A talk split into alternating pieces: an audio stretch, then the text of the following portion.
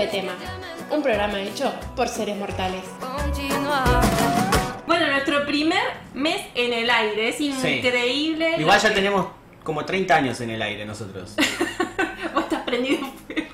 Les comentamos que hoy vamos a estar hablando de lo que son los celos.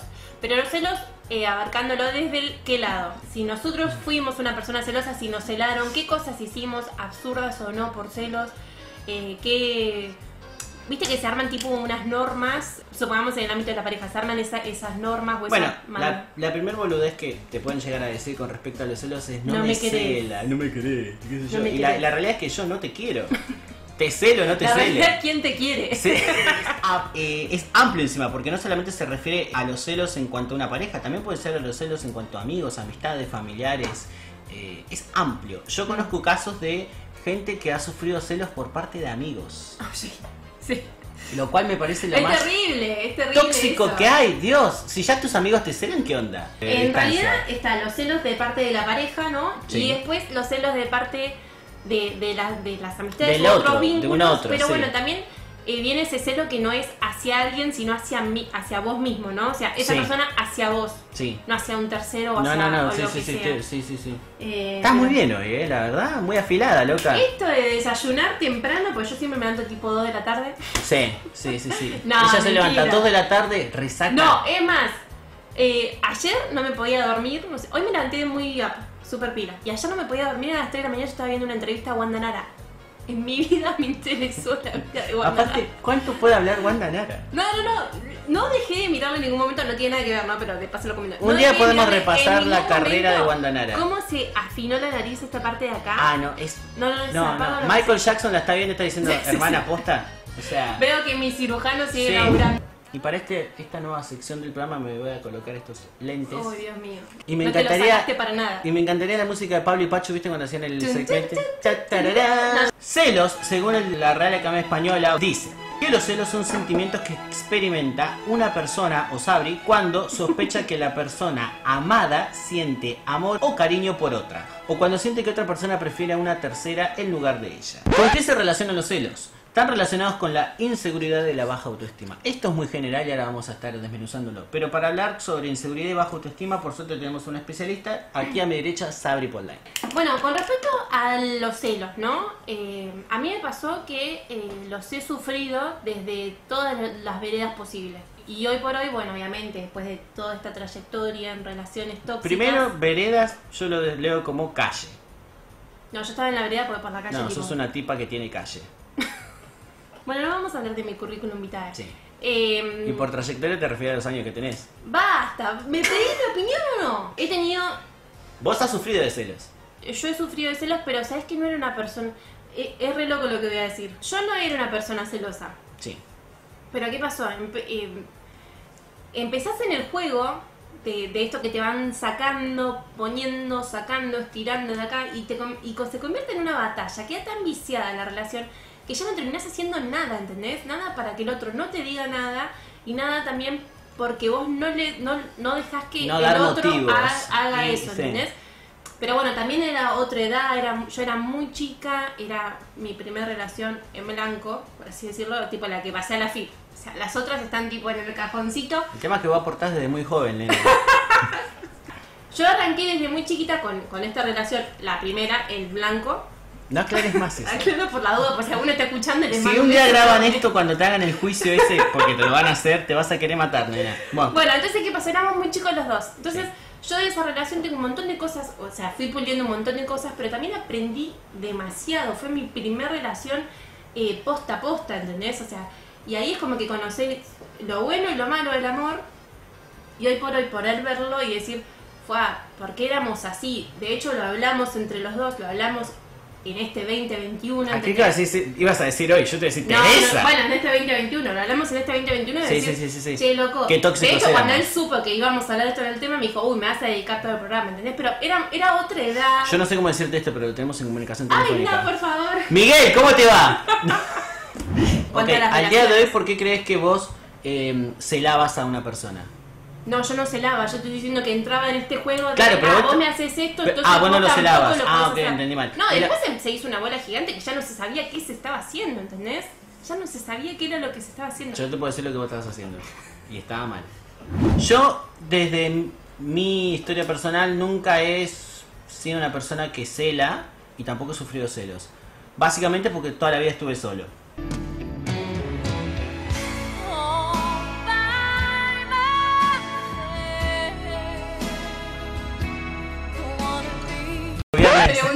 Mamá si alguna vez celó o algo. Sí, no, pero nunca he sido una persona celosa ni he sido obsesiva. Posesiva. Ni he Bueno. sufrido ese tipo de inseguridad. Pero yo después también me puse a pensar, ¿no? Eh, ¿A dónde están las, las personas que te dicen, no, pero no me cela, ¿entendés? O sea, Sí. Que si no te cela, no te quiere. No, Sí. dejemos de romantizar los No, celos pero porque está no muy está mal, bien muy eso. mal está eso. Yo creo que hoy por hoy te puedo decir que si, de hecho, con, con la última pareja que yo tuve, habíamos empezado con todo esto de, de la toxicidad, todo, y después es como que fue un.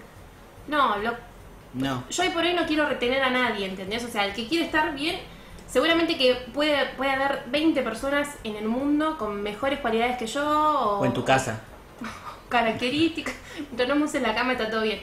Yo no me voy a poner en competencia con nadie, Sí, porque sí, yo sí. puedo dar lo que puedo dar, lo que quiero dar y hasta donde quiero dar. Y si otro tiene una mejor oferta, bueno, si quieres aprovecharla, aprovechala, pero yo hoy no estoy en competencia con nadie. A diferencia tuya, yo empecé a tener eh, pareja o empecé a manejarme, a tener relaciones, a estar con otras personas muy de grande. Sí. Entonces como que ya más o menos sabía lo que quería y lo que no quería en una relación. Y eso también me ha ayudado, producto de miedos, etcétera, lo que sea, y por eso nunca fui celoso y no lo entiendo. Y tampoco me, ha salido a practicarlo ni siquiera con otras personas, porque la- el ejemplo más común es con pareja, pero por ejemplo, con amigos, con familiares, con seres cercanos, lo que sea, jamás ese tipo de posesión, al contrario, he llegado a sufrirlo capaz en la adolescencia con algún que otro amigo muy fugazmente y en cuanto pasaba algo así como que yo ya me- Bueno, me, ¿ves? lo sacaba, ejemplo- ¿me entendés? No, no me copa ese tipo de cuestión. No la entiendo. Bueno, yo por ejemplo con eh, yo he tenido amistades celosas y que me, hayan- me, ha- me han hecho planteos y todo eso y decís, ¿por qué? Si hay lugar para todos, ¿entendés? O sea, ¿por qué Sí, ese es tu una lema. competencia? Aplica todo. Es- no es una competencia, ¿entendés? ¿Por qué tenemos que, o por qué yo tengo que estar dando explicaciones o hacer esto o lo otro para que no se ofenda tal? No, si en un- su momento hice malabares para que una persona o dos no se ofendan, ya está, no los hago más. O sea, yo me voy que es cualquiera, es cualquiera. Es ¿Cómo podés compartir tu vida con una persona de esa ejemplo, forma? o por ejemplo, cuando me preguntan si no estoy celosa porque tal amigo pasa más tiempo con tal. No, ¡Mejor! o sea, no, no, mejor no. No, o sea, No. celebro que se puedan abrir los abanicos de oportunidades en amistades, que uno pueda generar nuevos vínculos, que los pueda mantener.